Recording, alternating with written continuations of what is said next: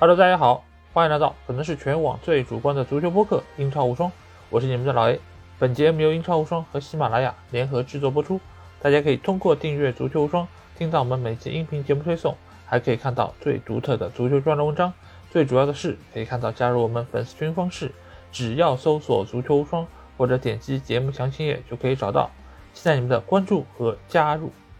那上周末英超第十五轮的十场比赛也是全部进行完成，在本轮进行了两场焦点大战之中啊，主队都是收获了失利啊。切尔西在主场零比一输给了阿森纳队啊，也是让他们时隔一天之后再次回到了积分榜榜首的位置啊，他们也是离半程冠军这样一个头衔越来越近了。而热刺他们则是在主场。面对境况并不是特别理想的利物浦队，他们最终是零比二告负啊！球队最近一段时间的低迷状态仍然是在持续，他们在最近四场比赛中只输了三场比赛啊！球队从上到下都展现出了明显的疲态，而曼市的两个球队是有喜有忧。曼城是在最后时刻依靠哈兰德的点球，在全场大半时间都处在不利的情况下拿到了这。宝贵的三分，而曼联则是在客场一比三输给了阿斯顿维拉，也是为埃梅里重返英超联赛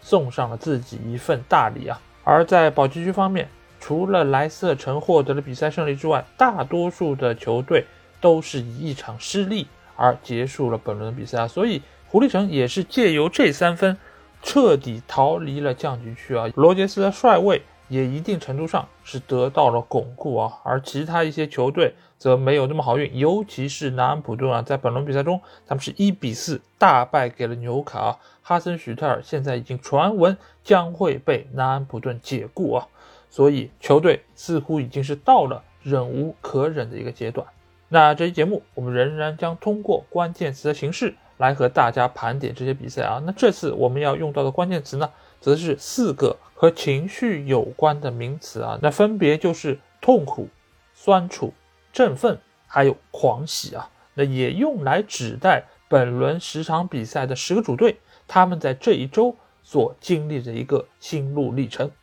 好，那事不宜迟，接下去就会带大家来进入本轮的十场精彩的对决。我们先来到第一个关键词啊，那就是痛苦啊。那我们这节目就先从痛苦开始，慢慢往后聊，越来越好。来到最后一个关键词，狂喜啊，就是由低走高。那当然，第一个关键词就是痛苦。那第一场比赛是谁呢？当然是本轮比赛中最痛苦的一个球队啊，那就是南安普顿。他们在主场一比四输给了纽卡，而且在赛后，他们的主教练哈森许特尔。被官宣下课，这个消息我相信对于南安普顿球迷来说很难说清楚是一个好消息，是让他们松了一口气，还是让他们内心也同样的感受到痛苦。但作为一个英超的球迷，作为一个关注了南安普顿不少时间的球迷来说，我个人对于哈森许特的下课，我是感觉到一定程度的难受的。为什么呢？首先，我们先来看一下这场比赛啊。这场比赛从结果上来说，纽卡是获得一场完胜。但是，如果是看了比赛的朋友，或者说至少你是看了集锦的朋友，你会发现这场比赛其实南普顿打得并不差，而且场上他们是占据了比较大的优势。但是运气和他们开了一个不大不小的玩笑，因为只从数据上来看，我会发现这场比赛他们的预期进球达到了一点七八个，他们只取得了一个进球。但是对手纽卡呢？预期进球只有零点八三个，但是他们却打进了四个进球，而且纽卡这场比赛打得非常的高效，因为他们只有四脚球是打中门框范围的，但是每一个都转化成了进球。而南普顿呢，他们全场有十六次的射门，有五脚是打中门框的，但是只有一个进球。这个说明这场比赛最起码圣徒的球员他们没有放弃哈斯许特尔，他们知道现在球队。处在一个非常不利的境地，但是他们没有像很多其他的教练下课时候一样，那些球队那些球员是想要所谓的做掉他，一直到最后一场比赛，哈森的球队仍然在全力以赴，但是运气不在他们这一边。你或许可以说啊，他们在防守上有很多的失误，他们造成了对方进球转化率这么高，确实是南普顿现在问题非常的大。不仅仅出在进攻端，他们的防守端的问题一如既往的明显，甚至于比他们曾经拿到过零比九这样的比分更大的问题。但是运气确实是比较眷顾纽卡，你可以看一下纽卡后面这三个进球，不管是伍德的进球，还是吉马良斯的进球，包括久久没有办法取得进球的威洛克，这场比赛都开张了，而且他们的进球如出一辙。都是窜进了球门的右下角，而且角度极为刁钻。你说一点运气成分没有吗？他们的射术就已经精良到这个程度吗？我觉得不是。有时候你不得不承认运势这个事情。哈森在南普顿现在真的已经是走到了穷途末路的一个边界，所以在最后这场比赛收获了一比四这样的一个惨败，让俱乐部没有办法等到世界杯之后再宣布他的下课。要历时三刻就决定这一切，但是哈森他在南安普顿这几年做的怎么样呢？其实如果大家还记得我们在上赛季的末期，我们在盘点整个英超二十队的时候，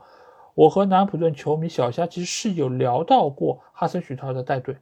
其实我们一直觉得他来到球队之后是给了球队很多新的东西，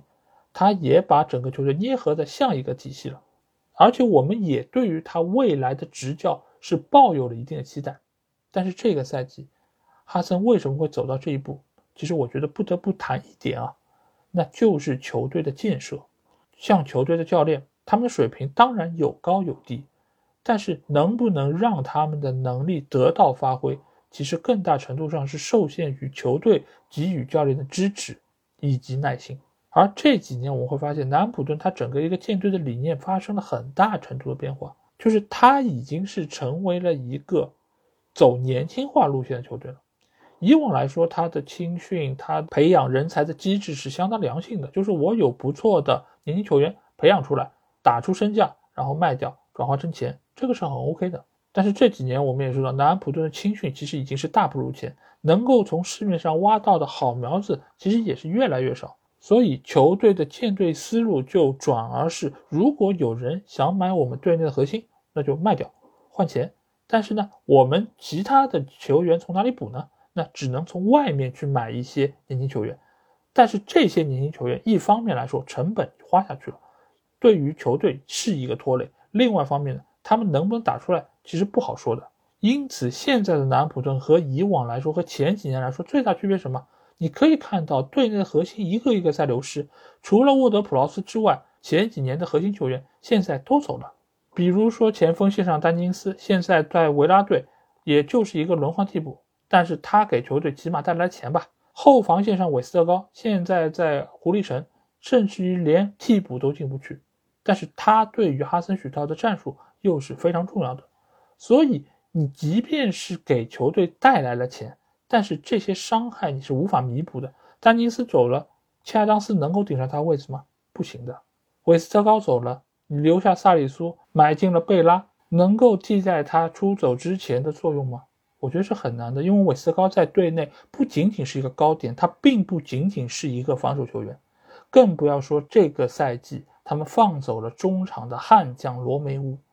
罗梅乌我们要知道，他不是一个显山露水的球员。但是他离开之后，给予球队伤害是非常大的。罗梅乌之于沃德普劳斯，就如同卡塞米罗之于埃里克森，没有他的存在，沃德普劳斯的作用也难以得到有效的发挥。所以这些人员的流失之后，你再加上买入的新球员没有办法能够这么快顶上来，就使得球队出现了断层，出现了脱节，球队的成绩也就很难能够。有很大提升。现在哈森许特能够把球队带到这个程度，能够在之前面对中下游球队时候取得不少一比零的胜利，我觉得已经殊为不易了。球队什么情况，管理层什么情况，他给予教练什么样的支持，心里没点逼数吗？但是在目前这个情况下，你又不得不解雇他，因为成绩确实是有点刹不住车。你现在再不炒掉他。你等到过了世界杯，过了圣诞魔鬼赛程，那这个赛季球队的情况基本就已经定下了基调，所以他要趁现在把教练就换掉，定下新的教练之后，在冬窗给予他一定的支持，让球队能够某种程度上再续一条命。但是真的可以吗？新的主教练又能是谁呢？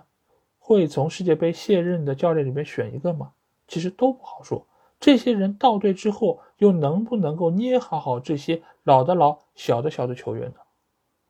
我也并不是特别看好这一切，因为一切目前来看都是未知的。我只能说，祝哈森许特尔一路走好，因为在过去的几年里面，他已经尽了他的全力来让圣徒展现出他们该有的实力。我觉得他无愧于心，也应该得到南安普顿球迷献给他的掌声。好，那第二场和痛苦有关的比赛是来到了城市球场啊，那就是诺丁汉森林在主场迎战布伦特福德这场比赛。那肯定有人会说，这场比赛不是二比二打平吗？双方其实没有人是一个失败者，为什么你说这是一场痛苦的比赛呢？有时候吧，痛苦其实并不是说你要收获一场大比分的失利，当然那个也很痛苦，但是最大痛苦是什么？就是这场比赛结果和你的预期有比较大的出入。因为在这场比赛开打之前，两个球队的一个境况都不是特别理想，所以双方都把对方是当成了拿分一个非常好的对象，都觉得可以从对方身上拿到三分。但是最终的结果大家会看到是一场平局，而且这个平局是在伤停补时第六分钟才获得的，所以双方其实都对这个结果非常不满意。布伦特福德最后时刻失球，他们肯定是不满意，他们很痛苦、很伤心。而诺丁汉森林他们也很痛苦，为什么？因为在这场比赛之中，他们有三个疑似点球的机会，但是裁判没有任何一个做出了有利他们的判罚，反而是判给了布伦特福德一个点球。所以你说他们内心痛苦不痛苦？那我们就先从这四个疑似点球来说一说。那第一个疑似的点球啊，就是诺丁汉森林的前锋丹尼斯来到禁区之内，被对方的球员扫到了腿部，然后他倒地不起。但这个球其实啊，最终裁判没有判罚，我觉得是有一定道理的。为什么呢？这个球确实是布伦特福德的球员踢到了丹尼斯，但是丹尼斯在挨踢的那一下，他并没有倒地，而是踢到了之后，他意识到，哎。这个球我可以倒下来要一个点球，所以在对方的脚其实已经撤开之后，他有一个故意的甩腿的动作，然后整个人往下倒，所以你会发现他的身体和这个受力的一个方向是不一致的，是有一个刻意的动作来施加在自己身上，所以裁判自然不会因此而做出判罚，因为你其实挨到了对方这一下之后，身体仍然是平衡的，你仍然可以做下一个动作。你却故意说你要往地上倒，没有给你黄牌，已经很好了。那第二个疑似点球呢，仍然是在上半场，叶芝他带球突入到对方的禁区之内。这个时候，布伦特福德的后卫球员他伸手推了一把叶芝。这个球尽管不是特别的明显，但是你可以看得出来，这个推人的动作是很清晰的。通过 VAR 也可以很明显的看出，叶芝是受到了对方的这一个力的作用之后倒地的。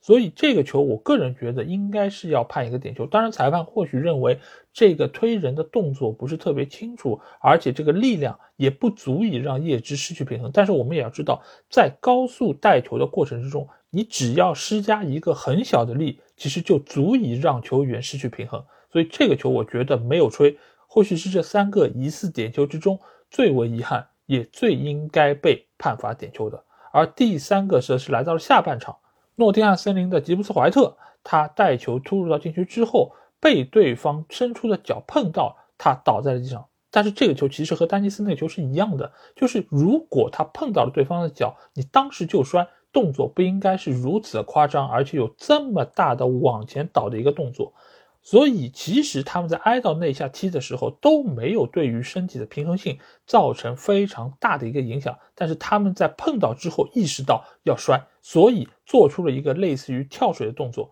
这个球我觉得不判也是合情合理的，反倒有可能会招致一张黄牌的处罚。那最后一个要说到点球判罚，就是来自于布伦特福德所打进的第一个进球啊。这个球其实是来自于维萨带球突入到禁区之内。被亨德森干扰之后倒在禁区之内，这个球其实是一个正确的判罚，因为亨德森伸出来的手确实是碰到了维萨的迎面骨，这个其实也是在他如此高速推进的一个过程中施加了一个很小的力，但是这一个力足以让他摔倒在禁区之内，而且整个动作你可以看得出来是非常连贯而且流畅的。因此，尽管在现场很多的森林队的球员都向马里纳提出了异议，包括现场的球迷在看到了大屏幕的一个回放镜头之后，也是报以极大的嘘声。但是这个判罚没有任何问题，姆贝乌莫也非常稳定的将球打入了网底，替本队将比分扳平。那这场比赛啊，其实。诺丁汉森林从领先到落后，其实这个过程之中有一个很大的问题是什么？就是我们在前两期节目中也有简单提到过，就是现在森林队的这个防线，它其实是缺乏纵深的，好几个后防线上球员他们是一字排开，所以这个时候一旦有一个球员突破了一个点，那就相当于是突破了整个森林队的防线，这个问题在这场比赛中仍然没有得到很好的解决。而维萨这个球员，我们也知道，他在布伦特福德队内是一个非常独特的存在。他就是以把握机会能力强而著称，而且他对于自己跑位的位置感的一个敏感程度是非常高的。所以，他经常能够压着对方的越位线来跑，就有一点点像以前英扎吉这种感觉啊，就是在越位线上跳舞的男人。而这场比赛的两个进球，其实都和维萨这一特点有很明显的关系。而且第二个进球体现的更加明显，因为他启动的那一刻正好压着对方这个越位线，而且这个球还有一个什么问题，就是其实布伦特福德传球是有一点点偏大的，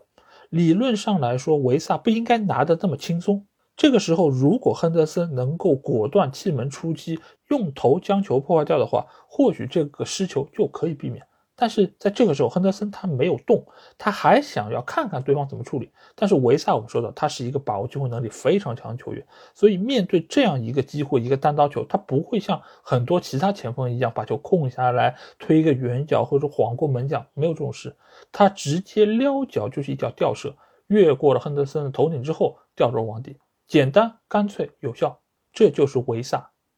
你没有办法在场上经常看到他拿球，经常看到他有射门机会，但是你一旦给他这种射门机会，那他是不会轻易浪费的。所以，就当布伦特福德觉得这场比赛他们将拿着三分回家的时候，他们却遭遇了一个门前的混战，最终也是因为本方的一个乌龙球。才使得对方将比分扳平啊！在最后时刻，城市球场也是陷入了沸腾啊！那对于诺丁汉森林来说，他们肯定是觉得能够拿到一分也不错，但是更大程度上他们会觉得自己被漏判了三个点球，而且整场比赛他们创造出来的有效得分机会是要比布伦特福德更多的，所以他们从内心上其实也是会有一些些的不平衡和难受。所以这场比赛，我可以说没有任何一个球队会觉得自己是胜利者。也没有任何一个球队会对于这样一个结果表示满意，但是这并不妨碍他给我们带来了一场非常精彩的比赛。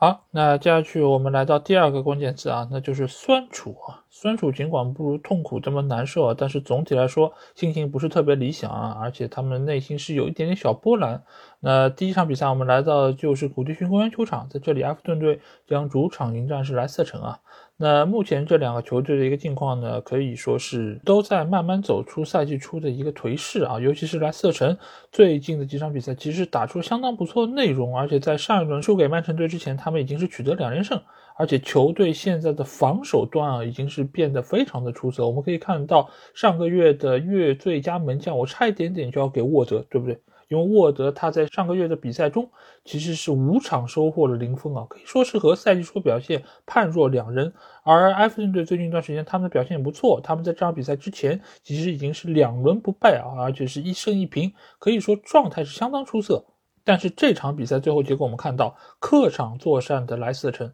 再下一城，他们是二比零完胜了埃弗顿队。那对于太妃糖来说，他们内心肯定是有一点点不甘，有一点点酸楚啊。那我们来进入到这场比赛来看一看。那我们就先来看一看这场比赛的获胜方，也就是狐狸城莱斯特城。这场比赛他们的最大功臣是谁？那就是在这段时间里面表现一如既往出色的麦迪逊啊。最近一段时间，由于临近世界杯的开始啊，所以其实也有很多人关心英格兰队的大名单会有哪些球员入选。这个中间有非常多的呼声是说，希望能够将麦迪逊选入南门的这样一个大名单之中啊。但是我个人其实觉得，无论麦迪逊在英超联赛里面有多出色的表现，南门也不会将他带到卡塔尔啊。这个真的是一件非常遗憾的事情，并不是说麦迪逊不是一个好球员。他是一个才华横溢的球员，我这个词我已经很久都没有用到了，因为很少有人可以在我这儿达到这么高的一个评价。因为你如果看过莱斯特比赛，你会发现在中前场各个位置都能看到麦迪逊身影，而且他在场上的作用是全方位的。有些球员他可能能够带球突破，他是很好的爆点，但是对于麦迪逊来说，他无所不能，能够传球，能够射门，能够有不错的拿球能力，能够有不错的策应能力。而且他的活动范围又这么的大，所以现在莱斯特主要的一个火力输出点都是在麦迪逊这边，而且几乎所有的进球都和他有脱不开的关系。但是就是这样一个球员，他没有办法入选英格兰国家队，这不是麦迪逊的错，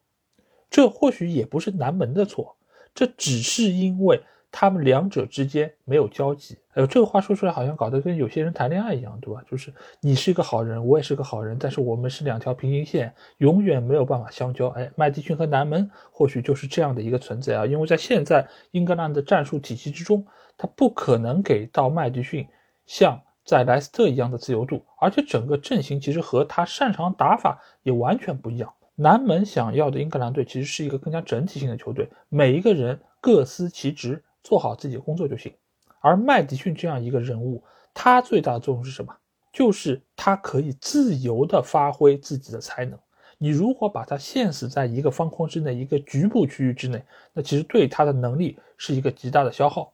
那回到这场比赛，我们会发现两个进球都和他有脱不开关系，都是由他助攻所造成的。而且你会发现，其实第一个进球也好，第二个进球也好，他其实已经受到了对方。非常严密的包夹和防守，但是他仍然可以审时度势的把球分出来，最终促成了助攻队友破门得分啊！尤其是第一个进球，我们看到蒂勒芒斯非常精彩的凌空射门，他现在已经成了一个世界波专业户了，对不对？而且这个球打进之后啊，有另外一幕，其实更加给我留下深刻印象是什么？就是他非常的开心，他在那咧嘴笑，而在这个时候，镜头马上切给罗杰斯。因为我们知道罗杰斯和蒂勒芒斯在赛季初的时候，其实两个人是有矛盾的。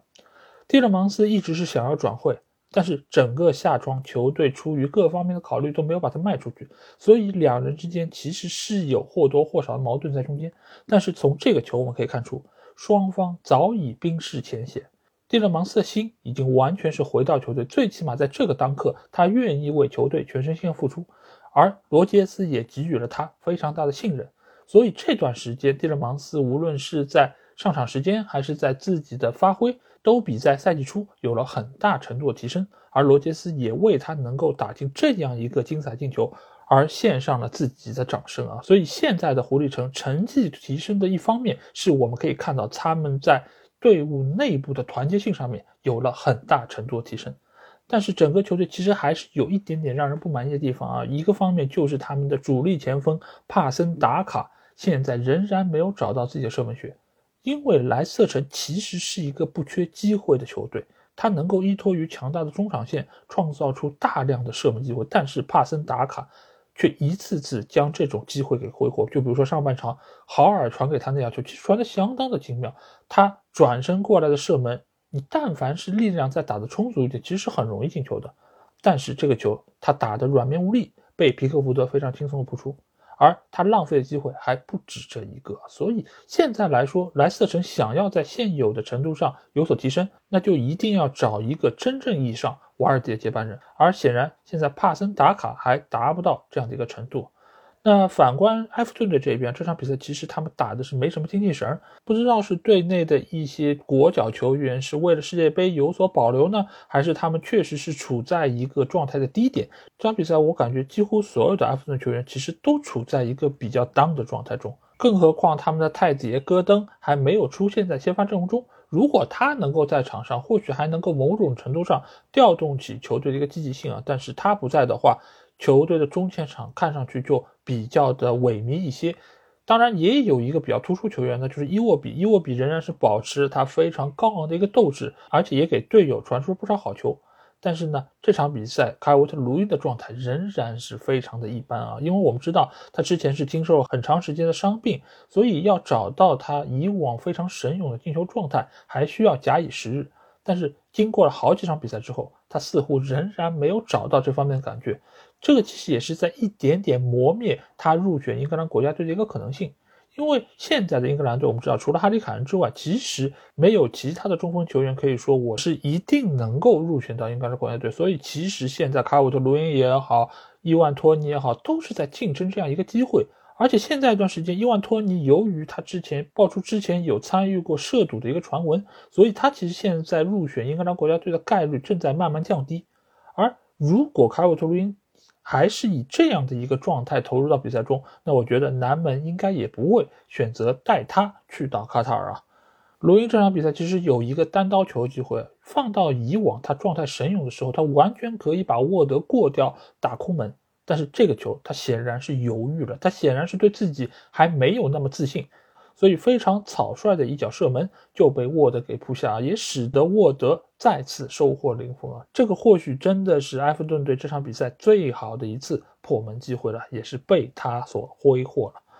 那最后我想谈一谈的是哈维·巴恩斯和麦迪逊的那个进球的庆祝动作啊，因为我们知道哈维·巴恩斯进球之后，一般来说会做出一个类似于罗宾汉一样的射箭的动作，从背后掏出一支箭，然后射向看台，哎呀，非常的潇洒，对不对？而麦迪逊现在他经常惯常使用的一个动作是什么呢？就是来到场边扔飞镖啊啊！所以我觉得这几个庆祝动作都是给我们留下了非常深的印象，也是彰显了他们个人的一些个性和特点啊。那顺便这里，我其实也想要说一下，我在上一场比赛中漏掉的一个环节是什么？就是上一场比赛，布伦特福德的维萨在打进第二个进球之后啊，他其实做出了一个非常独特的庆祝动作，就是拿着一根杆子往地上戳的一个动作。哎，如果你们去看一看比赛回放，你们会看到这样一个非常有意思的庆祝动作，而且他以往也并没有做出过，因为维萨以往进球我们知道，像哈兰德一样的，就是往地上一坐，然后做出一个像菩萨一样的这种姿势，对不对？但是这场比赛他为什么会改了这么个姿势呢？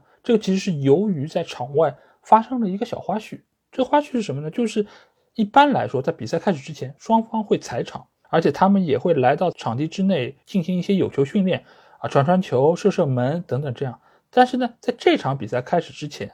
诺丁汉森林的球场方他们有一个工作人员拿着一根杆子。进来检验场地，哎，我们肯定会在场地上看到过这样的工作人员，就拿一根杆子往地上戳，看一看草长的一个情况，以及这个场地是不是符合比赛条件。这个原本来说是一个非常正常的一个工作流程，但是呢，这个工作流程你显然不应该在比赛开始之前，尤其是在客队来场地之内进行训练的时候来检测。所以呢。布伦特福德的球员其实觉得他是干扰到了他们的训练，所以在比赛开始之前，双方是爆发了一点点的小矛盾。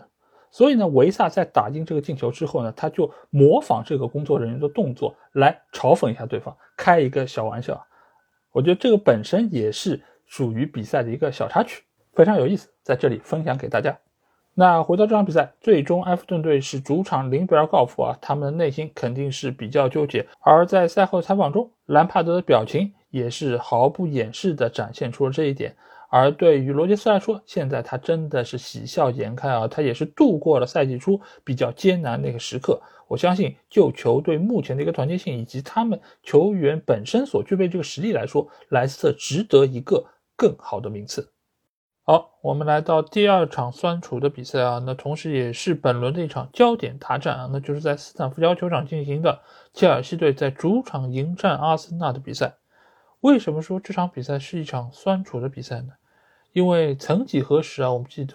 切尔西队是阿森纳队非常有名的一个苦主啊。我们回顾一下过去二十场双方在联赛里面的对决。切尔西是获得了中间十场比赛胜利，同时还有五场平局、五场失利。而且你会发现啊，如果是去除最近的五场比赛，切尔西在之前的十五场比赛中仅仅输了两场球。所以在过去很长一段时间里面，切尔西是阿森纳队真正的克星。但是最近几年，随着阿特塔的入主，阿森纳队的成绩有了很大提升，尤其是在今年已经在积分榜的榜首位置坐了好几个月了。而现在的切尔西呢，经历了赛季初的动荡，图赫尔的下课，波特的入主，他们的成绩在伦敦城里面也只能是排在老三的位置啊。所以这场对决关乎切尔西的积分，更关乎他们的面子啊。但是最终这场比赛结果，切尔西在主场零比一告负。但是比零比一这个比分更加让人尴尬的是什么？是他们的预期进球只有区区零点二六个，而与之相比的是阿森纳队的二点一个。这可以说从数据上是完全碾压了蓝军。这还是在蓝军的主场啊。那我们来看一下这场比赛一个基本情况啊，切尔西这场比赛他们倒是一改以往的三后卫的体系，这场比赛是排出了四后卫，这也是我之前几期节目说到的，如果波特还要主打三后卫的话，那他们这个身后的空当一定会被阿森纳队所抓住，所以他这场比赛确实是做出了改变，把库库雷利亚和阿斯皮利奎塔分别放在了左右边后卫的位置。所以从比赛一开始，你会发现，尽管切尔西队是有些被动，但是他们在防线上没有给阿森纳队太多的空间，即便是枪手发动的有威胁的射门，也基本是在切尔西的可控范围之内，而并不像前两场比赛打布莱顿队、打曼联队的时候，他们在前三十分钟是给了对手大量的机会。这场比赛在这方面，切尔西队是进行了有效的改善，但是在本方的进攻方面。切尔西队这场仍然没有做出太大的改善，他们派出的是奥巴梅扬还有哈弗茨的锋线组合，在这场比赛不得不说，哈弗茨的状态是相当的糟糕，而且有很多次有威胁的进攻都是在哈弗茨这个点上给浪费掉的。就比如说上半场有一次快速反击，哈弗茨带球推进，这个时候奥巴梅扬其实已经在中路拍马赶到，他只要一个横传过来。奥巴梅扬就最起码能够对于对方的球门有实质性的威胁，但是这个时候哈弗茨干嘛呢？他并没有果断的传球，而是带了一步之后再想要传手，对方的后卫已经封堵了上来，他只能选择起高球，而这个高球又失误了，直接球就是出了边线，这样一个相当好的进攻机会就在他的脚下给浪费了。之后哈弗茨还有另外一次快速反击机会，当时其实。切尔西是处在一个以多打少的阶段啊，斯特林带球突进之后，横传给到了左路无人盯防的哈弗茨。这个时候，他其实可以选择带，也可以选择传，但是他当时在干嘛？他选择把球停下来之后，想要晃对手，但是呢，他踩了一个单车之后没有晃掉，而对手的防守队员这时候就都回来了。他在踩单车之前，禁区里面只有三个人，他踩完之后一抬头。禁区里面已经有八个人了，这个进攻也就就此宣告结束。他只能选择回传，从一个反击变成了阵地战。因为其实我们也知道，阿森纳队在发动进攻的时候，他整个阵线其实提得非常靠前的。那场打曼联队的时候，这个缺陷其实就被曼联队有效的抓住，打了几次反击，拉什福德进球，大家还记得吧？其实切尔西这场比赛中，他也有大量的这种机会可以去抓。但是切尔西队却很少采用这种方式，用一脚长传直接吊阿森纳队身后，依靠本方速度快的球员去突对方身后的空档，反倒是一次又一次想要通过传导把球导到前场的时候，被阿森纳队不断的拦截。这场比赛其实阿森纳队在高位逼抢方面其实卓有成效的啊，尤其是他们中前场的热苏斯，这个球员真的是太全面了，我真的太喜欢他。他几乎依靠自己一个人就干了中前场所有人该干的事儿。他能够出现在任何的位置，他能够给予对方每一个球员压迫。之前我总说，作为前锋球员，要给予对方的防守球员足够的压力，要迫使对方出现失误。那有些球迷会说：“哎，我们家哥哥他也逼抢的很凶啊，他也不断的在奔跑啊，他也在抢啊，你怎么能说他没有给对方压力呢？”那或许你们可以把你家的哥哥。和热苏斯来对比一下，看看热苏斯是怎么跑的，他是怎么逼抢的。我记得在下半场，切尔西有一次后场出球，这个时候热苏斯从斜位插过去之后，他的这个跑位就直接阻挡住了蒂席将球回传给门迪，以及传到右路的阿斯皮利奎塔，所以使得蒂席只能往前跑，一抬头发现身前的三个球员，他们身后都有阿森纳队球员在单人负责盯防，所以他完全找不到出球点。这个时候，他往前带了一步，又面对热苏斯的逼抢，他只能朝更前方的球员说：“快点过来，离我近一点。”他做了一个手势，希望球员能够靠近他，让他有足够的出球点。这一幕曾几何时，多么相像啊！曼联在客场打布伦特福德的时候，马奎尔也做过同样姿势，对吧？也是中后卫，也是带球出去之后发现没有传球点，他只能招手说：“你靠我近一点，我没有地方可以传了。”而就在他招手这个时候，热苏斯已经拍马赶到，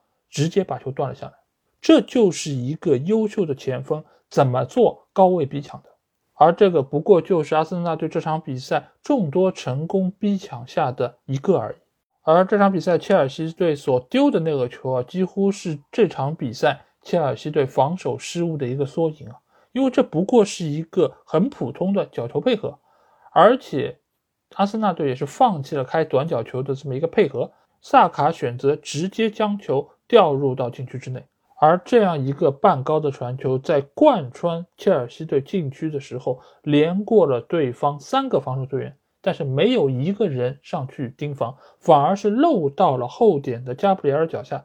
这个球或许他不碰也能进，但是他还是非常果断的将球射入球门，确保本方取得领先！这个球的防守可以说是盯人不看球的一个典范啊！尤其是库库雷利亚，非常有意思的是，他在整个过程之中都牢牢的抱着扎卡，想要通过这种方式防止对方起跳。但是他却忘了，抱住扎卡并不是目的，目的是让阿森纳队不要进球啊。所以当球被射入球门，阿森纳队开始庆祝的时候，扎卡才终于挣脱了库库雷利亚的怀抱。这个时候，库库有一点点怅然若失。我不知道他伤心的是本队丢了球，还是他失去了扎卡的温暖。尽管在主裁判吹响比赛结束哨声的时候，阿特塔非常的兴奋，他跳了起来，在和助理教练一起庆祝。但其实从整场比赛的情况来看，阿森纳队和切尔西队已经不完全在一个档次之上。枪手现在的阵容，他的打法的成熟度都要比切尔西队出色。尽管切尔西队确实是有非常多伤病的原因，波特也有很多刚刚到队所遇到的问题。但是从两队目前所展示出来的战斗力来说，收获这场失利，切尔西是不冤的。而且在赛后的采访之中，阿特塔也说到，尽管现在的阿森纳队是非常的年轻，球员他们的平均年龄非常小，但是在这场对切尔西的比赛中，他很欣喜的看到球队展现出了自己相当成熟的一面，他也为球队有这样的一个进步而感到高兴。其实我也非常同意他所说的话，因为阿森纳队自从第三轮开始就已经坐在了积分榜榜首位置，有不少人说他们能有现在这个局面是运气比较好，他们也没有碰到曼城，他们没有真正经受过磨人不欧的考验啊，所以他们才能够有现在这么一个领先优势。但是我觉得，你如果是在榜首位置待一周或者两周，那这个中间或许是有运气的成分，是有赛程的原因。但是已经两个多月了，快三个月了，他们一直是身处榜首的位置，那这个又怎么能够草率的用运气二字来解释呢？现在的阿森纳队确实是有点东西的，他们的技战术打法，他们整个人员架构，他们在面对问题时候的解决方案，我觉得是展现出了一个越来越成熟的球队啊。所以这个赛季在利物浦队并不是状态特别理想情况下。想要让联赛冠军的归属不那么缺乏悬念，那真的只能是依靠阿森纳队能够在之后的比赛中继续保持目前良好的一个状态啊。而对于切尔西队，我觉得目前给波特这个局面确实比较困难，而且这套人员架构也不完全匹配波特这套技战术打法。所以到了冬窗的时候，切尔西队的老板伯利一定会再打开他的支票本。给波特买一些人，否则的话，你给他签这么长的一个合约又有什么意义呢？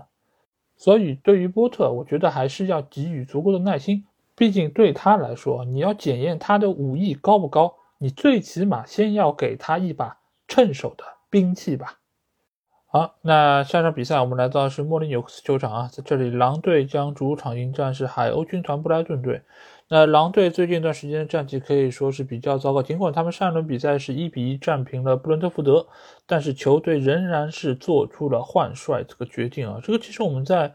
一个多月前。小两个月前的节目中就说过啊，当时解雇拉热其实就是一个非常不理性的决定，而且他们在后面也是官宣了说要扶正代理主帅啊。但是我们可以看到，代理主帅带了这么长一段时间，带给球队是什么？是没有任何向好的迹象。所以在这个当刻，不得不再次。出面寻找真正的主教练而！这个时候，西班牙人洛佩特吉进入到了狼队的视野之中。当然，这个也是依靠门德斯的私人关系以及他的一个经纪人的代理关系啊，找到了洛佩特吉。洛佩特吉其实一开始是拒绝过狼队的，我们也知道。但是今非昔比啊，因为当时洛佩特吉还是塞维利亚的主教练，而现在他也已经是赋闲在家，所以目前对他来说有一份新的工作是。更为重要的，所以他也是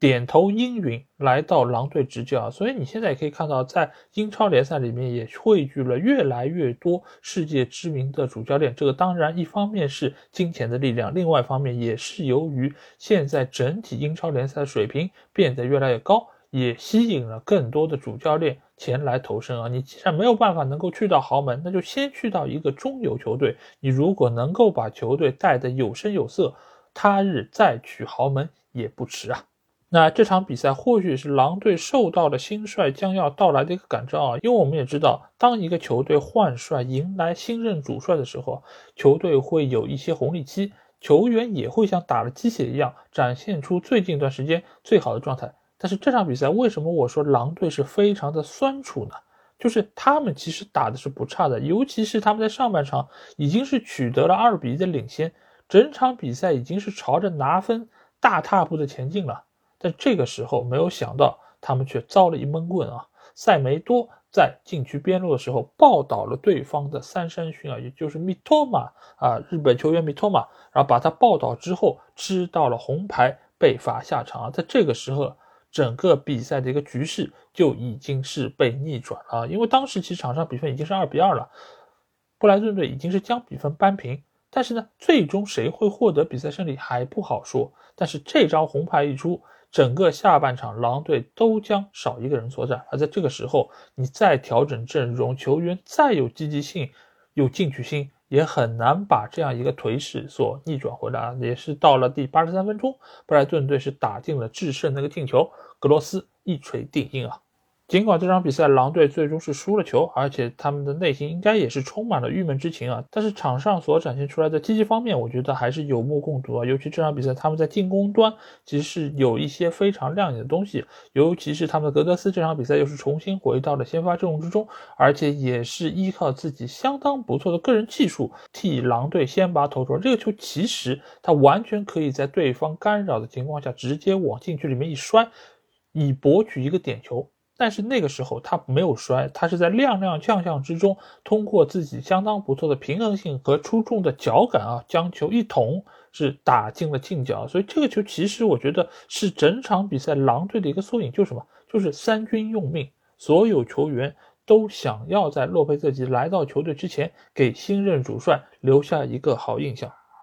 但是足球比赛，我们知道，就不是你一个球队打得好，你就能够获得比赛胜利的。你不是说我真的是说什么以我为主，我就能够主宰整个赛场，并不是这样。你的表现好，对方的表现如果比你更好，那你仍然没有办法能够拿到比赛胜利啊。这场比赛，布莱顿队就有一个球员横空出世啊。那就是我们刚才提到的米托马三球王，三球王这场比赛可以说是闪耀全场，每一个进球几乎都和他有脱不开的关系。第一个球其实就来自于他在边路的突破，将球捅到了禁区之内，特罗萨德将球一磕。给到拉拉纳，拉拉纳将球打进，也是为布莱顿队先拔头筹啊！当然，第二个球也是米托马自己头球顶进的，同时他在左边路的带球真的是可以牵扯到对方非常多的防守兵力啊！塞梅多这场比赛，在他被罚下之前，真的已经是不堪其扰啊！每一次米托马拿球之后，他都如临大敌，不知道该如何限制他对于本方防线的一个威胁啊！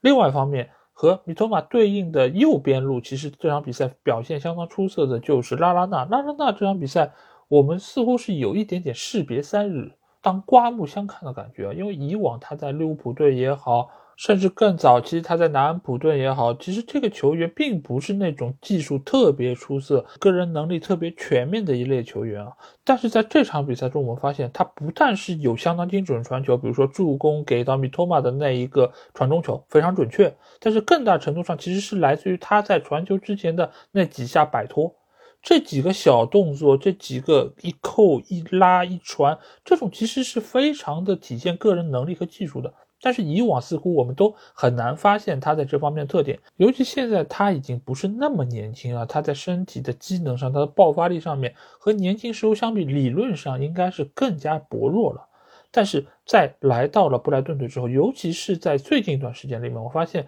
他的作用其实是在被增强的。不得不说，德泽尔比在来到球队之后，其实对于球队的改造，我觉得还是能够看得住的。因为以往来说，我们一直说波特的球队他的把握机会能力其实比较一般的，即便在这个赛季有所改善情况下，其实更大程度上还是依赖于维尔贝克在前场作为支点之后，给后排跟进的球员更多的空间，从而让他们破门得分。但是这一段时间，我们发现似乎布莱顿队几年都没有彻底治好的进球问题都得到了解决。上场比赛打切尔西打进了四个进球，这场比赛也有三个进球入账。而且德泽尔比对于进攻球员的使用可以说是非常的宽容，三球王在他的手上得到了更多出场机会，而且你也可以发现三球王这几场比赛一场比一场拿到的自由空间更大，而另外一边拉拉纳其实也拿到了更加多的持球机会，而且他的很多处理球方式在以往的布莱顿队内你是很难看到的，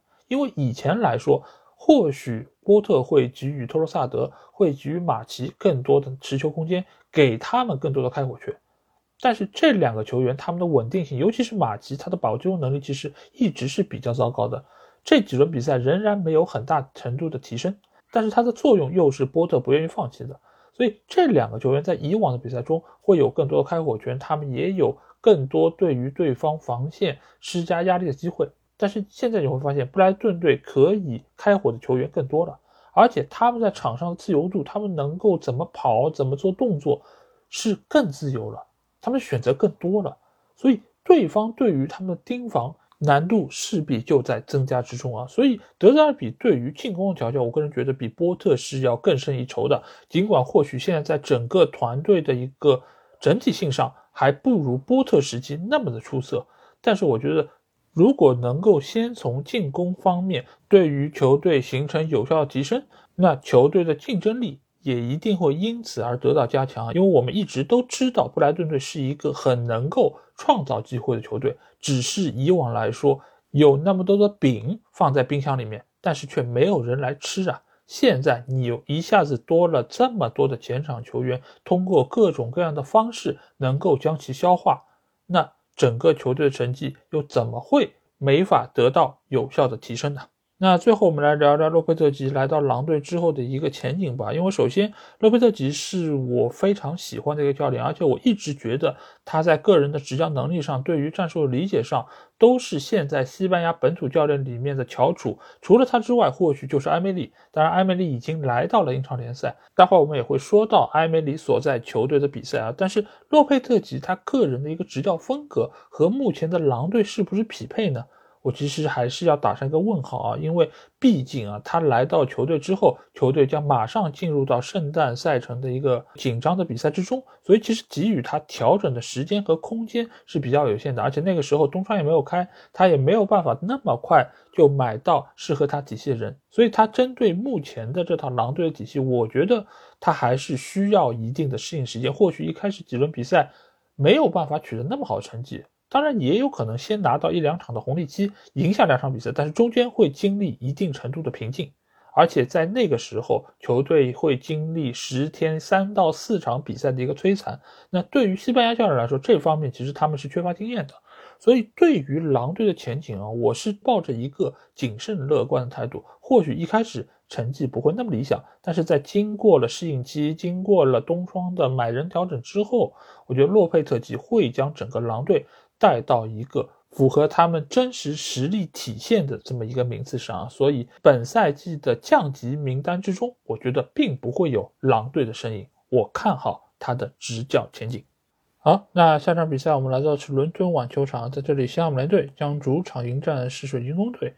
那这场比赛最终西汉姆联队是比较意外的一比二输给了水晶宫，因为。以往来说，我们知道水晶宫是一个主场龙的球队，他们在客场战绩一直是比较的不理想啊。但是没有想到这场比赛，他们居然能够在实力比自己更强的铁锤帮这里拿到一场客场胜利。所以要在这里首先恭喜的是水晶宫队啊。但是水晶宫这场能够获胜，我觉得比较大的一个原因是在于西汉姆联队在周中进行了一场欧协杯的比赛。这一周的联赛我们会发现啊，众多打了欧战的比赛，他们的状态都不是特别理想。赢球的只有曼城队，而且也是依靠最后时刻球星的个人闪耀拿到一个点球，最终是战胜了富勒姆队。曼联也输了球，西汉姆联队也输了球。所以现在欧战其实给予球队的影响还是非常巨大，尤其是在世界杯之前，非常多的球员其实已经有一点点的心不在焉。尽管他们都是所谓的职业球员，但是。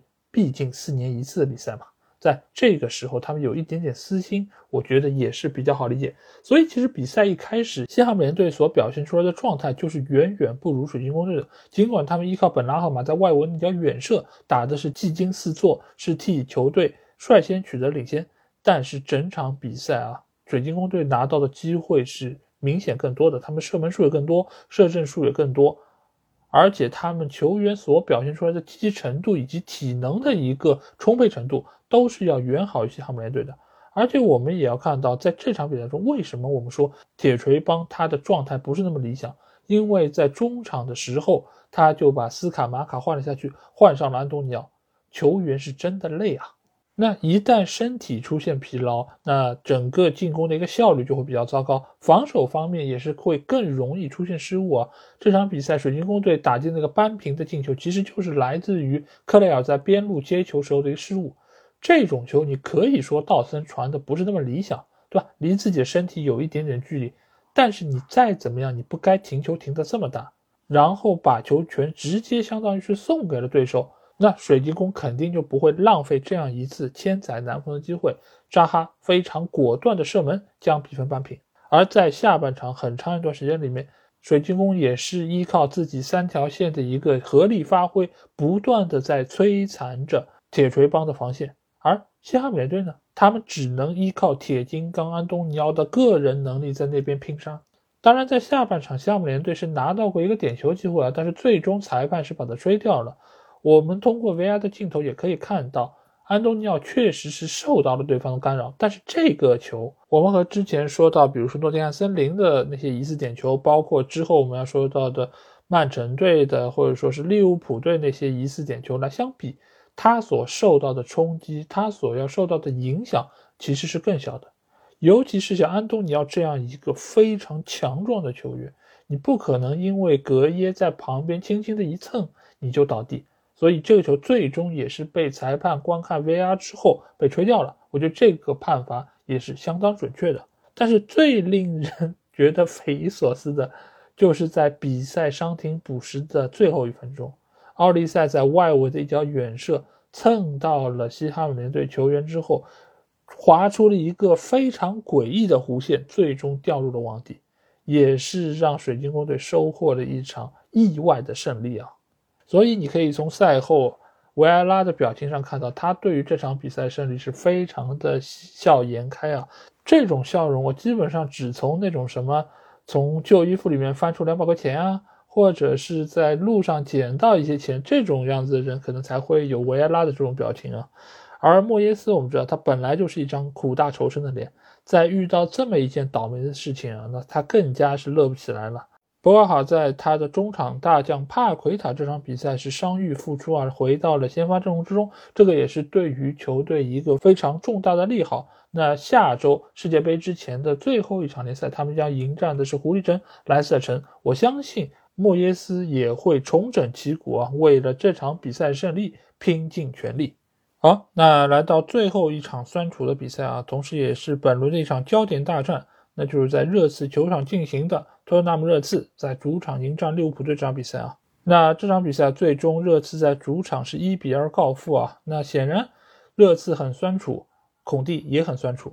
那孔蒂在赛后的采访中其实也有说到，他说他也不知道到底哪一种方式更好，是一种丑陋的方式赢球，还是用一种激进的漂亮的方式输掉比赛。诶，他说这个话感觉是意有所指啊。就是他好像这场输球是因为他打得太开放、太漂亮，以一个更加积极的态度来面对比赛，最终才输掉的。那现实是不是这样呢？其实我只能说这场比赛啊，他是比较错误的估计了球员的状态以及自己对待这个比赛的认知程度啊。因为上下半场的热刺队可以说是完全不同的两个球队。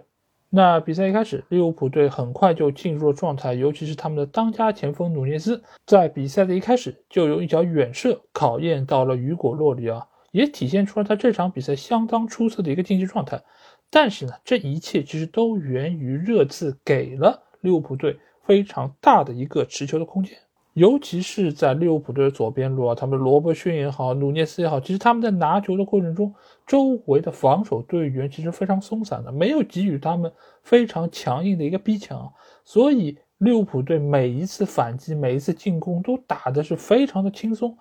罗伯逊可以相当自在的带球突入到禁区内部，而在这个地方，他可以选择传球，也可以将球再导传到中路，所以在很长一段时间里面。热刺队的防守可以说是形同虚设，尤其是他们所失的第一个球，就是这各方失误的一个集合。因为罗伯逊在带球的时候，周围很大一个区域没有人盯防，所以他传球给到禁区内的努涅斯，而努涅斯在禁区之内居然也没有人盯防他，使得他很从容的把球卸下来之后，又传给了萨拉赫，而萨拉赫居然也没人盯防。你可以看一下，在禁区里面。居然方圆两三米之内没有任何防守队员，没有人去贴身，真的这么看不起萨拉赫吗？萨拉赫现在这个状态其实是越来越好，他在最近一段时间的比赛中是接连进球，不知道的还以为他要去参加世界杯呢，把自己的状态调整的这么出色。不过这个问题对于热刺来说也不是第一次了，因为我们之前也说到过，他们在之前打。埃弗顿队的那场比赛中也有同样的问题，就是他们会把自己的防线压得比较靠后。把中场几乎就是拱手交给了对手，让对手不断的在那边实施进攻，要么就是他们本方压上去进攻的同时，身后留下了比较大空当。这个当然是以他们的右边后卫埃莫松以及左边后卫塞塞尼翁为代表，因为在这场比赛中，确实他们两个人的身后成了对方重点打击的一个对象。而到了下半场，热刺队零比二落后的情况下，孔蒂显然是对于球队的部署。进行了一定程度的强调，而且他也是做出了有针对性的一个调整，使得下半场的防守的强度明显好了很多。而且你也会发现，不少球员他们增加了逼抢的力度，增加了跑动以及向前的传球，这种种其实都是在给自己的后防线减压。所以下半场你会发现利物浦队的绝对机会要少了很多，这个也是源于孔蒂的临场调整。当然，对于热刺来说，这场比赛也不是全无亮点啊。他们在进攻方面其实还是有不错的表现，尤其是这场比赛，他们将佩里西奇是放到了凯恩身后，作为一个前腰球员出现，这个也是很好的发挥了佩里西奇进攻方面的一个特长啊。这场比赛他打得相当出色，只是不太走运，有两次射门是击中了对方的门框，一次是他的头球。在碰到了阿里松之后，弹到了立柱之上。下半场又有一次接应塞塞尼翁的下底传中，将球打在了横梁之上。否则这场比赛其实热刺未必会收获一场失利啊！当然，热刺最为可惜的是他们的上半场有一次疑似点球的机会，但是裁判却没有对此进行吹罚。对于这个疑似点球，我觉得是要拿来说一说，那就是在上半场时候，塞塞尼翁接身后传球之后突入到禁区，被阿诺德推倒。这个球，我个人觉得百分之九十以上是一个点球，因为它其实符合吹点球的两点，一个就是阿诺德在身后确实是有推人动作，而且这个球也是在塞塞尼翁的控制范围之内，所以具备这两点的话，其实就是一个真正意义上的点球。但是裁判没有吹罚，但你 VAR 应该提醒他呀，毕竟前一天曼城凯塞洛的动作其实和阿诺德这个是何曾相似，但是那场比赛。曼城为此付出的代价是什么？是红点套餐啊！你就算不给阿诺德红牌，你最起码也应该有一张黄牌或者加一个点球吧？我们设想一下，如果在比赛进行到那个阶段，热刺就拿到一个点球机会，甚至于将比分扳平，那最后的结果还是会输球吗？这个概率最起码会下降很多吧。所以对于热刺来说，这场比赛的失利确实非常的酸楚啊。孔蒂也觉得非常的累，因为最近一段时间他们无论是在联赛里面还是在欧冠里面，每一场比赛的强度都非常的大。而且这场比赛在输球之后，他们最近四场已经是输掉了三场。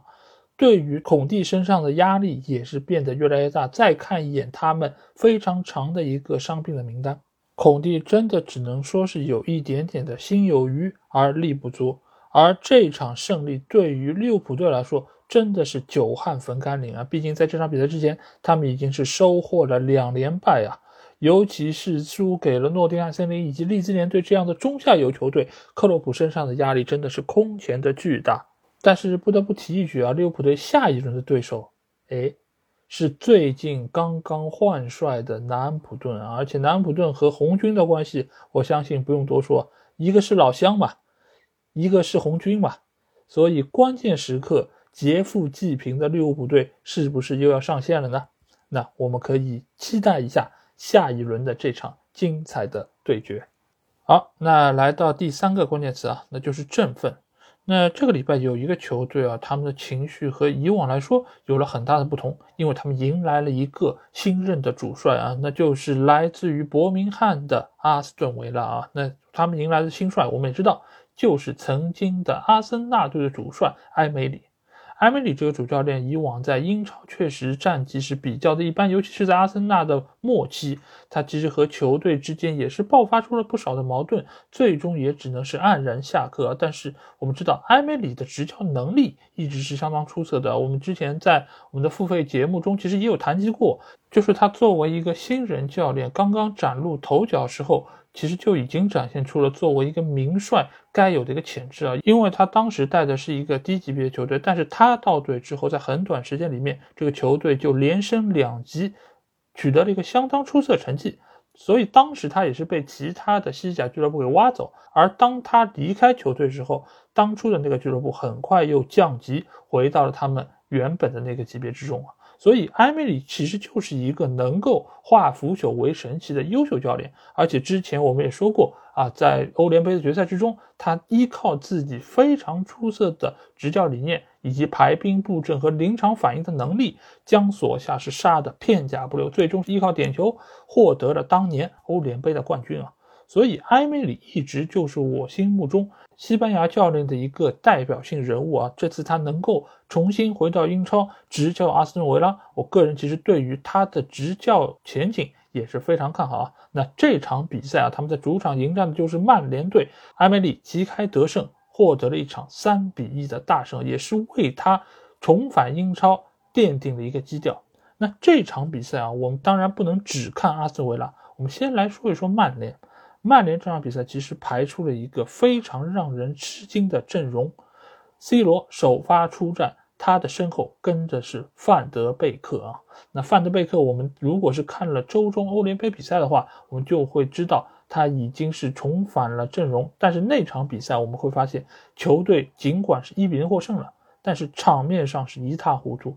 唯一的一脚射正就转化成了进球。效率当然是非常高，但是整场比赛皇家社会将曼联队是压得透不过气了。你真的很难想象，这是一个西甲的中游球队面对的是欧洲的豪门英格兰的顶级球队，这个真的是让人无法想象。但是这一套阵容，这场比赛再次被搬到了英格兰的赛场哈。那比赛一开始，我们就发现阿斯顿维拉是展现出了和以往完全不同的一个精气神，因为他们上一轮比赛刚刚是零比四大败给了纽卡啊，所以这次他们回到主场，在新帅的面前，他们展现出了完全不同的一个精气神。比赛一开始，阿斯顿维拉就猛追猛抢，而曼联对此是展现出了极大的不适应，很快他们就丢了第一个球。这个球其实我们就发现，其实是林德洛夫。被对方的球员吸引出来之后，使得他身后的空位没有人去补防。这个球应该谁去防呢？这个球理论上来说应该是后腰位置的卡塞米罗去补这个位置。但是这场比赛我们会发现，两个后腰球员埃里克森还有卡塞米罗，他们和后卫之间的这个距离啊，这场比赛其实一直是非常的远，所以造成了很多时候，一旦是突破了中场这个区域，对方的前锋球员就能够非常轻松的直面曼联的防线。这个其实又有一点点回到了去年曼联队的一个状态。为什么去年马奎尔会被当成众矢之的？就是因为后腰的保护不力。造成了曼联的后卫线很多时候需要直接面对对方的前锋球员，所以造成了马奎尔的缺点被无限放大。而这场比赛，我们发现林德洛夫被拉出来之后，身后的空档又出现了，而卡塞米罗这个时候没有及时的回防，埃里克森这个球其实也有机会能够在中场干扰一下对方的持球以及传球，但是他的身位明显也是更加靠前。当然，这并不是这场比赛曼联唯一一次因为两条线的脱节而造成的失球啊！因为第三个球也是如出一辙。这个球我们会发现，对方的进攻是通过左边路推进的，而在这个时候，曼联的很多球员都在往禁区里面飞奔，想要补这个位置。但是这个时候你会发现，五个球员全部都跑到了禁区之内，而无人去盯防禁区前沿的雅各布拉姆齐。这个其实就是两条线防守上面出现了缺失。为什么这场比赛后腰会提的这么靠前？为什么？以往来说，卡塞米罗很稳，埃里克森也能够在这个位置起到调度的作用。为什么这场比赛不一样了？一个很重要的原因，就是因为曼联前场的防守不利。以往来说，你如果是派上必费。你如果是能够有几个能跑的球员，那最起码你在中间场能够给予对方极大的压力。那在这个时候，后腰可以站在一个中间的位置来协调进攻和防守两端的一个平衡。但是这场比赛我们发现，先发阵容派了谁？派了罗先生。罗先生，我们在上个赛季的节目中已经不止一次提到，他上场基本就宣告前场的逼抢少一个人。但是这场比赛责任只在罗先生吗？当然不完全是这场比赛另一个责任要给到的是范德贝克。范德贝克以往来说，他出现在先发阵容中的机会非常少，所以我们其实也很少有机会能点评到他。但是这场比赛，范德贝克不得不说，他其实是要比 C 罗背的锅更大一点，因为以往这个位置是必费，必费尽管他的防守能力也不好，但是他最起码有一个非常积极的态度来参与到拼抢、奔跑、抢劫之中。但是这场比赛我们会发现，范德贝克不但在抢劫方面能力上有所缺失，他在积极性上也并不是那么出色。好几次他的站位都出现了问题，就比如说有一次对方要发动进攻的时候，他明没有站在对方传球的路线上，他给对方留出了一道非常大的空间，好像就是说，哎，这就是你的传球走廊，你可以传了。对方真的不客气，直接一脚从后场给到了本方的前锋球员。那个球，而且不是长传，不是起高球啊，直接就是地平球，直接传过去的。这种通道，你让对方这么舒服的传球，放在职业联赛中是不能允许的。怎么可能有这样的事情呢？当然，C 罗这场比赛的表现也仍然是一如既往的灾难啊。其实我在看到他先发的时候，我就在想一个问题：是不是 C 罗先发的比赛，曼联获胜的概率就会是比较低的呢？哎，我事后真的去查了一下数据啊。C 罗在这个赛季一共首发了四次，在这四场比赛中只赢了一场，也就是上一周赢西汉姆联队那场比赛，其他的三场比赛是收获了一平两负，所以胜率只有百分之二十五。而 C 罗没有先发出战比赛，曼联是取得了六胜一平两负的战绩，这个胜率是高达百分之六十六。所以 C 罗现在如果是先发出战，那对于曼联的获胜的概率就会有比较大的一个影响，而且鉴于他本赛季在联赛中只进了一个球，所以他其实在场上所带给曼联的影响，你不说是完全的负面吧，最起码不是那么正面。而且这场比赛你也可以看到他非常急，他和对方的中卫球员明斯还扭打在了一起。他不是在之前早退之后的那个回应文章中说要给年轻球员做出榜样吗？那他现在做出的是什么榜样呢？最近一段时间，我发现滕哈赫经常会把 C 罗作为先发球员出战，而且让他打满全场，这个在之前的比赛中是比较少见的。更何况他还出现了那个早退事件，理论上俱乐部应该对他进行更加严厉的一个处罚，但是滕哈赫只是象征性的让他停了一场比赛，之后就每场比赛都让他先发，而且打满全场。我个人猜测啊，当然这里没有真凭实据，我不在他们内部，但是我猜测这个中间是有某种程度 C 罗和俱乐部的一个协议。这个协议是什么呢？就是马上要世界杯了，你不能让我一直在在板凳上虚度，你让我这几场比赛上，让我打满全场，让我寻找到我进球的感觉，让我完成我人生中最后一届世界杯。那之后什么事儿我们再说，我们再沟通，你再把我放板凳，OK 都没问题。所以这几场比赛你会发现，滕哈赫再怎么样，他也不会把 C 罗换下。当然有人会说，你现在曼联也没有前锋，你不上 C 罗又能上谁呢？你不要忘记这场比赛，其实马夏尔已经是伤愈复出了，他也替补上场了。照理来说，你应该是让马夏尔替补上场之后，把 C 罗换下，让马夏尔打到中锋，让其他的球员。打到该打的位置，这其实才是一个更加合理的配置。但是，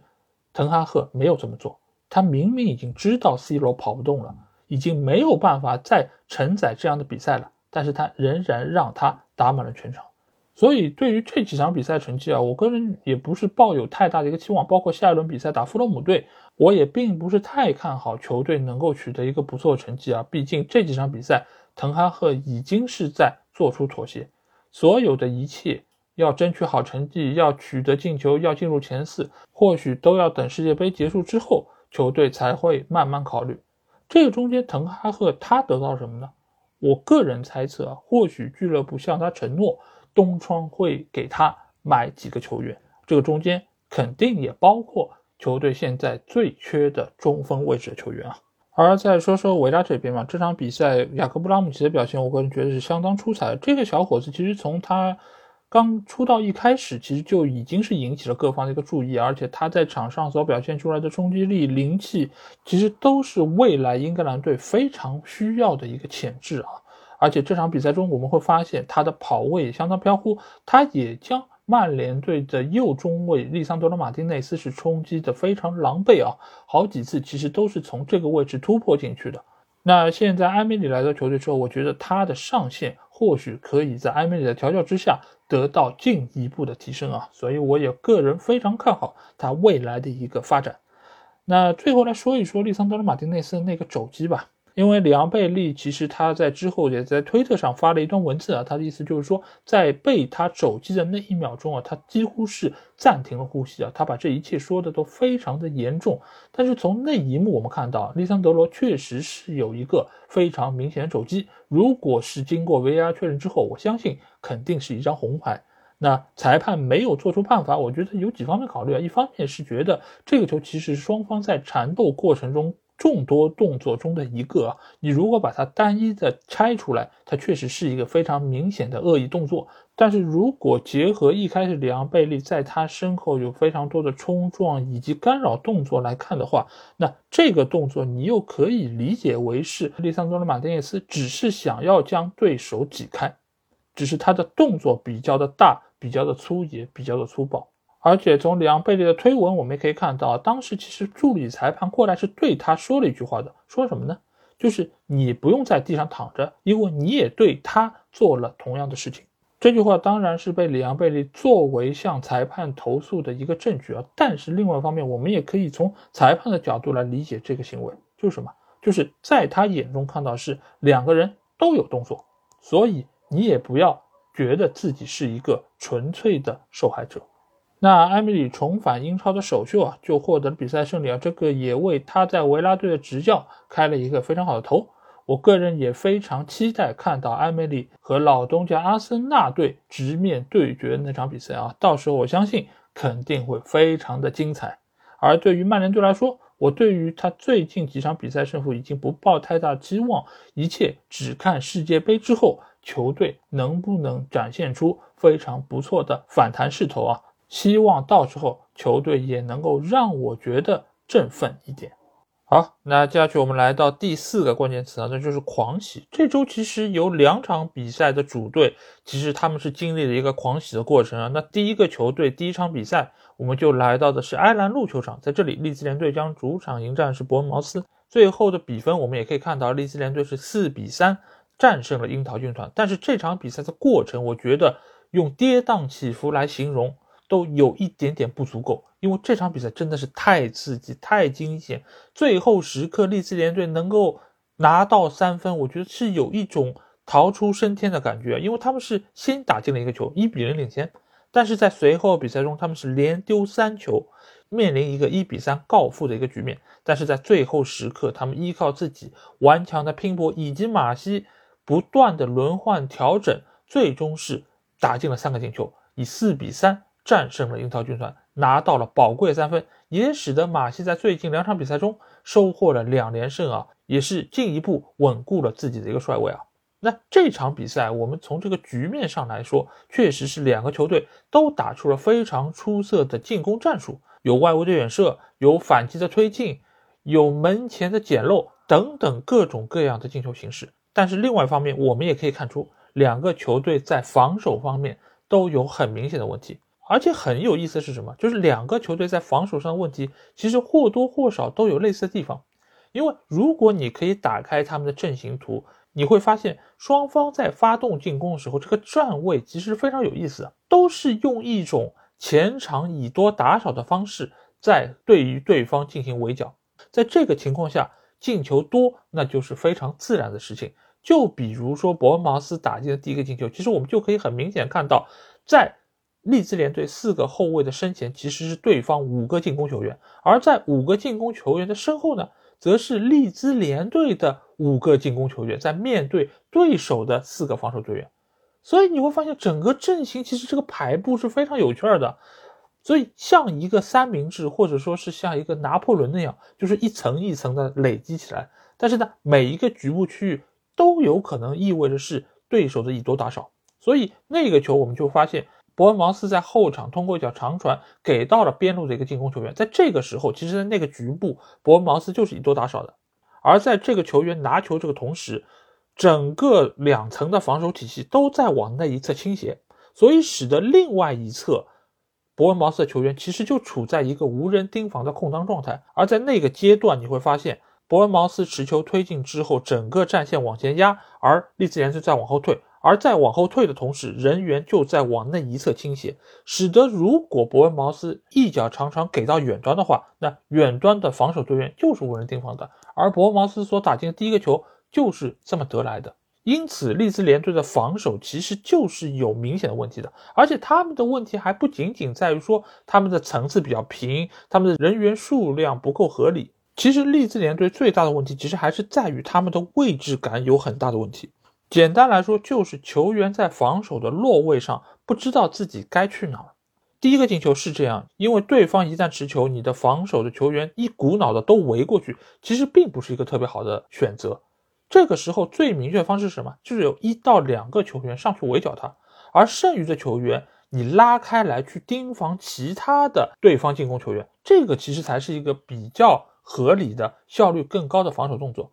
我们再来看一下伯恩茅斯所打进第三个进球，那个进球其实是发动了一次反击，从左边路推进过去来打对方的一个腹地。而这个时候我们会发现，利兹联队多达五名球员在回追，但是他们的回追过程呢，都是集中在自己的中路，而没有任何一个人说我去干扰一下对方在边路的这个持球队员，没有的。所有的队员都在中路往回跑，想要尽快回到禁区内来干扰对方射门。但是最终情况呢？边路的球员带的不要太欢啊，一路带球无人盯防，下到禁区的内部，一脚横传给到了中路的索兰克，对方只是轻轻一蹭就把球打进了。你五个回防球员又有什么用呢？所以从这两个失球就可以很明显的看出，利兹联队在防守的落位上是有明显问题的。球员的分工上其实也是不够细致的。那伯恩茅斯所失的那四个球又是什么回事呢？简而言之，就是所有的球员都去干了一件事儿，所以使得防守缺乏层次。这个是伯恩茅斯所存在的问题。比如说，利兹联队格林伍德所打进的那脚外围远射，其实就是一个很好的例子。这个球其实他们已经在禁区里面有非常多的人，八九个人在里面防守，禁区之内其实已经毫无空隙，他们防得非常的出色。而这个时候呢，误打误撞，球被解围到了外围，而外围的格林伍德却没有任何人上去盯防，使得他在禁区线上兜出了一脚非常漂亮的弧线，直挂死角而入。这个球你但凡是防守有点层次，你就知道不该这么多人都在禁区里面去防，因为对方的进攻球员其实也没那么多。那再看一下他们所失的最后那个失球啊，这个球其实也是直接造就了他们这个败局。这个球其实原本是伯恩茅斯一个前场任意球，他们压上了大量的球员，想要搏最后一下，从而获得这场比赛胜利。但是呢，压上的球员过多，而这个球最终他们又没有拿到落点，而被对手控下来之后打了一个反击。这个时候，伯恩茅斯后场球员的人数其实已经不足够了，再加上利兹联队球员，我们知道他们速度是非常快的，突击能力是很强的。在这种局面下，其实是他们最愿意看到的一个阵线。所以，伯恩茅斯现在的问题其实就是缺乏层次，无论是在进攻上、防守上，都是缺乏层次的。你但凡在这个时候有一个人上去干扰一下对方的持球推进人员，让对方的反击速度降下来。你也不至于说这么狼狈，面对对方的反击这么无力，所以这两个球队看上去他们都有很不错的进攻的属性，他们都有很顽强的意志，但是某种程度上他们在防守上的问题其实真的是挺明显、挺大的。利兹联队最终能够获胜，我觉得另外一方面也是依靠他们在主场相当不错的氛围，因为我之前也说到过。埃兰路球场的球场氛围可以说是英超球队里面排在上号的，是非常好的一个主场，它的场面非常的热闹，所以在最后时刻，利兹联队能够连入三球，反败为胜，我觉得和主场的观众也是分不开的。当然，另外一方面也是要谈到利兹联队他们的这个人员构成，主要是以年轻球员为主，而年轻球员你要知道，就是一旦打嗨，他们一旦是这种士气起来，那确实是有点压不住，而。马西本身也是一个比较年轻的教练，所以这个球队目前的稳定性，我觉得还是有需要提高的地方啊。当然，不管怎么说，现在利兹联队可以好好享受一下他们这场逆转胜利之后所带来的喜悦之情啊。而伯恩茅斯尽管非常可惜的最后输掉这场比赛，但是整个球队目前来看，他们的整体性。奥尼尔对于整个球队的调教，我觉得还是初见成效的。尽管他们的防守确实还是有这样或者那样的问题，但是其实他们的问题相比于利兹联队来说是更加好解决的。因为你只是球员的层次感不够，而并不是球员的位置感有太大问题。因为毕竟位置感这个东西啊，你不是通过你的战术布置就能够有效提升的。否则的话，阿诺德他早就成为世界第一右边后卫了嘛。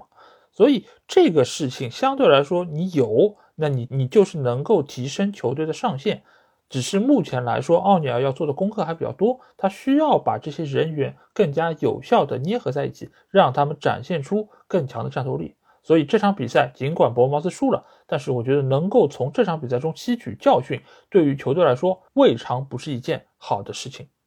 好，那我们就要去来到本期节目的最后一场比赛啊，也就是曼城在主场伊蒂哈德迎战富勒姆队这场比赛。这场比赛对于曼城来说，原本应该是一场手拿把攥、非常轻松获得三分的一场比赛，顺便还可以给那些马上要出征世界杯的球员刷刷进球数据的比赛。但是没有想到的是，这场比赛中间的一个意外事件。彻底打乱了瓜迪奥拉的一个战术部署啊，也让他在赛后那个拿着瓶子狂欢庆祝的场面让大家久久的记住。那到底是什么一个情况呢？这场比赛对于曼城来说可以说是迎来了一个梦幻的开局。他们在上半场第十六分钟的时候就由阿尔瓦雷斯打进了一个进球，确立了比赛这个胜局。这个其实和以往曼城在主场作战时候的一个局面是一样的，就是早早取得进球。然后依靠他们非常出色的控球，把胜势保持到最后。但是呢，裁判却打破了这一切，他让这一场原本应该波澜不惊的比赛变得跌宕起伏。因为这个中间，富勒姆队打出了一次有效的反击，而在这个过程之中，凯塞洛在身后推了一把对方球员之后，吃到了红牌，外加一个点球啊！所以在那一个当刻，曼城队的局势可以说是急转直下，所有人都觉得。在主场的曼城或许有可能要被翻盘了，但是曼城让我们看到了他们一个非常强大的统治力。尽管他们因为这个点球使得对方将比分扳平，但是在之后的很长一段时间里面，他们仍然将控球率保持在了百分之七十以上。这是一个非常恐怖的数据。但是我在这边想着重提一句的是，尽管曼城的控球率并没有因为少一个人就有太大程度的一个下降，但是如果要强行把这一点说成是曼城对于整个场面具有非常强的一个统治力，他们的实力已经强到少一个人也没有办法影响他们的地步，我觉得确实是有一点点言过其实了。为什么？因为曼城这个球队，我们知道他长期以来就是以打传控为主的，尤其是在哈兰德不在场上情况下。这套阵容其实就是一个完完全全的传控流的队伍，所以控球率高这件事情其实就是他们的基因，就是他们用来获得比赛胜利的一个手段。所以你不能单纯的用他们的持球率的高低来判断他们对于这场比赛的掌控是深入的还是有所不足。第二一点，你真的要让这样一支曼城队，他的控球率有明显的下降，比如说从百分之七十以上下降到六十，甚至于到五十左右，那不是少一个人就可以做到。而且这个对于你的对手其实也有非常强的一个要求。就比如说这场比赛，如果多打一个人的不是富勒姆队，而是之前拥有圣马克西曼的纽卡，那曼城队的控球率一定会有明显下降。而这场比赛非常巧合的是什么？是富勒姆队他的当家前锋米特洛维奇因为伤病原因，并没有进入大名单，所以这场比赛其实富勒姆队在前场是缺少一个核心，缺少一个支点的。我们设想一下，如果米特洛维奇这场比赛在场上，那曼城队一定会派专人对于他进行盯防，因为他的身体条件、他的爆发力以及他的把握机会能力。都不是现在富勒姆队其他那些球员可以比的。尽管这场比赛维尼修斯的表现可以说相当不错，他也在前场创造出了一定的机会，但是他的个人能力、他的一些技术特点和米特洛维奇还是有比较大的一个区别。假设米神在场上，那曼城如果要额外的花更多的心思和精力去盯防他，那控球率以及场面上的一个掌控局势，我觉得也会有比较大的一个下降。但是这场比赛，尽管富勒姆队他没有米特洛维奇出现在场上，但是仍然是打出了他们该有的风格和水平。因为前场几个技术球员，他们在中间场的一个控制能力，还是给曼城队造成了一些麻烦。而且不得不说，由于曼城队吃到了红牌，场上少了一个人，所以其实某种程度上也是影响到了富勒姆队的心态。是什么心态？就是如果双方都是十一个人，那富勒姆队他的一个姿态摆的就比较低。他就是以对方的进攻来作为一个常态，在这个基础上抓对手的漏洞来打反击。那个点球其实就是这么来的，在中间场，维尼修斯拿到球之后，把球分给了后场上的球员，打成了这样一次进攻。啊，那顺便来说一说这个红点套餐吧。这个球其实很多球迷觉得他的一个犯规动作并不是特别明显啊，而且他也不是属于那种非常恶劣的那种犯规。所以最终裁判果断掏出红牌之后，有不少人觉得，哎，这个球也红牌。这个球其实我要来强调一句是什么？这个球尽管它的动作并不是很明显，但是它是切切实实破坏了对方一次绝对的进攻得分机会。而在禁区之内，你如果你又碰巧是本方防守的最后一个球员，那你做出这种动作就一定会吃到红牌，从而追加一个点球。所以，并不是说你一定要做出非常恶劣的铲球，或者说非常大的动作，你才会吃到红牌。所以这个判罚没有太大问题。可能有些人会说，哎，这不就是一个非常简单的冲撞嘛？双方在禁区里面其实都是处在一个拼身体的阶段。但其实你可以仔细看一下这个推人的一个位置和动作，它其实是在该球员的身后，而且手是有一个明显的往外张的动作。所以这个红牌没有任何的问题。那这里其实又牵涉到另外一个问题是什么？就是并不是所有的直红都是在英超联赛停三场的。这里其实也是要和大家说一句，只有是比较恶意的犯规，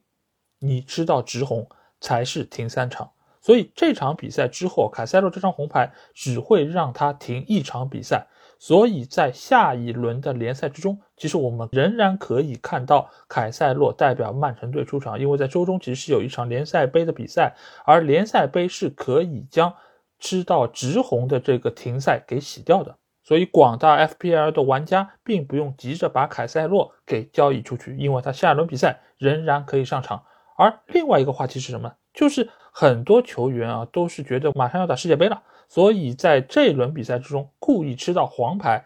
以使得他们可以逃避最后一轮比赛出场的一个拖累，让他们能够更早的去到国家队报道，或者说让他们能够在体能上得到更好的休息，这个确实可以的。为什么呢？因为联赛杯洗的只是红牌，而不会洗掉因为五张黄牌而累积的停赛，所以你这轮比赛凑满五张黄牌，下轮联赛就没有办法出场，你就可以某种程度上得到休整的机会。所以这是一个题外话，也是现在英超联赛对于吃牌的一个判罚，以及它所牵涉到的停赛的一个制度啊。当然，也像我们刚才那个节目中所讲到的，其实这个动作和利物浦对阿诺德推塞塞尼翁的那个动作其实是非常类似的。如果这个球你是要判红点套餐的，其实对于阿诺德的那个犯规，理论上也应该是吹罚点球啊，最起码是应该有一个点球的判罚。而不应该是视若不见啊！但是因为裁判这个工作嘛，你们也知道，和我主播是一样的，都是非常主观的，对吧？你只要做到在整场比赛之中，对于两队的判罚能够做到某种程度公平，其实已经相当不错了。没有办法真正做到所有裁判对于所有的局面都做出一样的判罚。当然，我们知道最后拯救曼城队的是谁？当然是他们的中场核心丁丁德布劳内。他在禁区之内被对方扫倒，赢得了一个点球机会。这个点球当然是给到了哈兰德。哈兰德这个点球，说实话，确实是背了非常大的压力。从赛后的采访中，他也说到，这或许是他职业生涯中最紧张的一个时刻。当然，他也是不辱使命，大力抽射，将球打入了死角。但这个球其实打的，我们也可以看出，不如他上一次的点球罚的那么的稳妥啊。因为上一次是球队处在一个领先的状态，他的进球只不过是锦上添花，所以他心里的负担没有那么的重。但这个球你会看到曲角并不那么刁，而且莱诺也已经是扑到了球。如果他能够手型再好一点，或者说反应再快一点，或者说某些方面做的再完美一些，或许哈兰德就没有办法将这个球打进啊。当然，我在这里并不是要来喷他啊，我反而是要对他提出我的赞扬。为什么？因为对于一个年轻球员能够顶住压力，在这么关键的时刻把点球罚进，我觉得对于他来说是一个成长，是一个历练。这个对于他整个职业生涯来说都是一个非常好的事情。或许他在几年后或者十几年后，再想到自己职业生涯的早期有这么一个点球，他把他罚进了。才让他能够在之后经历更多大风大浪的情况下，也能够坦然的面对。所以这个球能够罚进，我觉得是非常好的一件事情。对于他来说，对于曼城队来说，对于瓜迪奥拉来说，都是一个值得庆贺的事情。所以他们的狂喜，我能够感同身受。我也觉得这样的一个曼城队啊，确实是展露出了一定程度的冠军相。好那这期节目基本上就是这样啊！如果你听了我节目，有什么话想对我说，欢迎在我的评论区留言。如果想要和我们直接交流，也可以来加我们的群，只要在微信里面搜索“足球无双”就可以找到。期待你的关注和加入。那这个也是世界杯之前倒数第二轮的联赛了，在打完一轮联赛之后，我们就将进入世界杯时间。那我们的英超无双节目也会减少更新的频次啊，毕竟在这一个多月之内。将不再会有英超联赛啊，但是我们仍然会有一些特别的主题和内容带给大家，也希望大家到时候可以一如既往的收听和支持。那这期节目就到这儿，我们下期的英超无双节目再见吧，大家拜拜。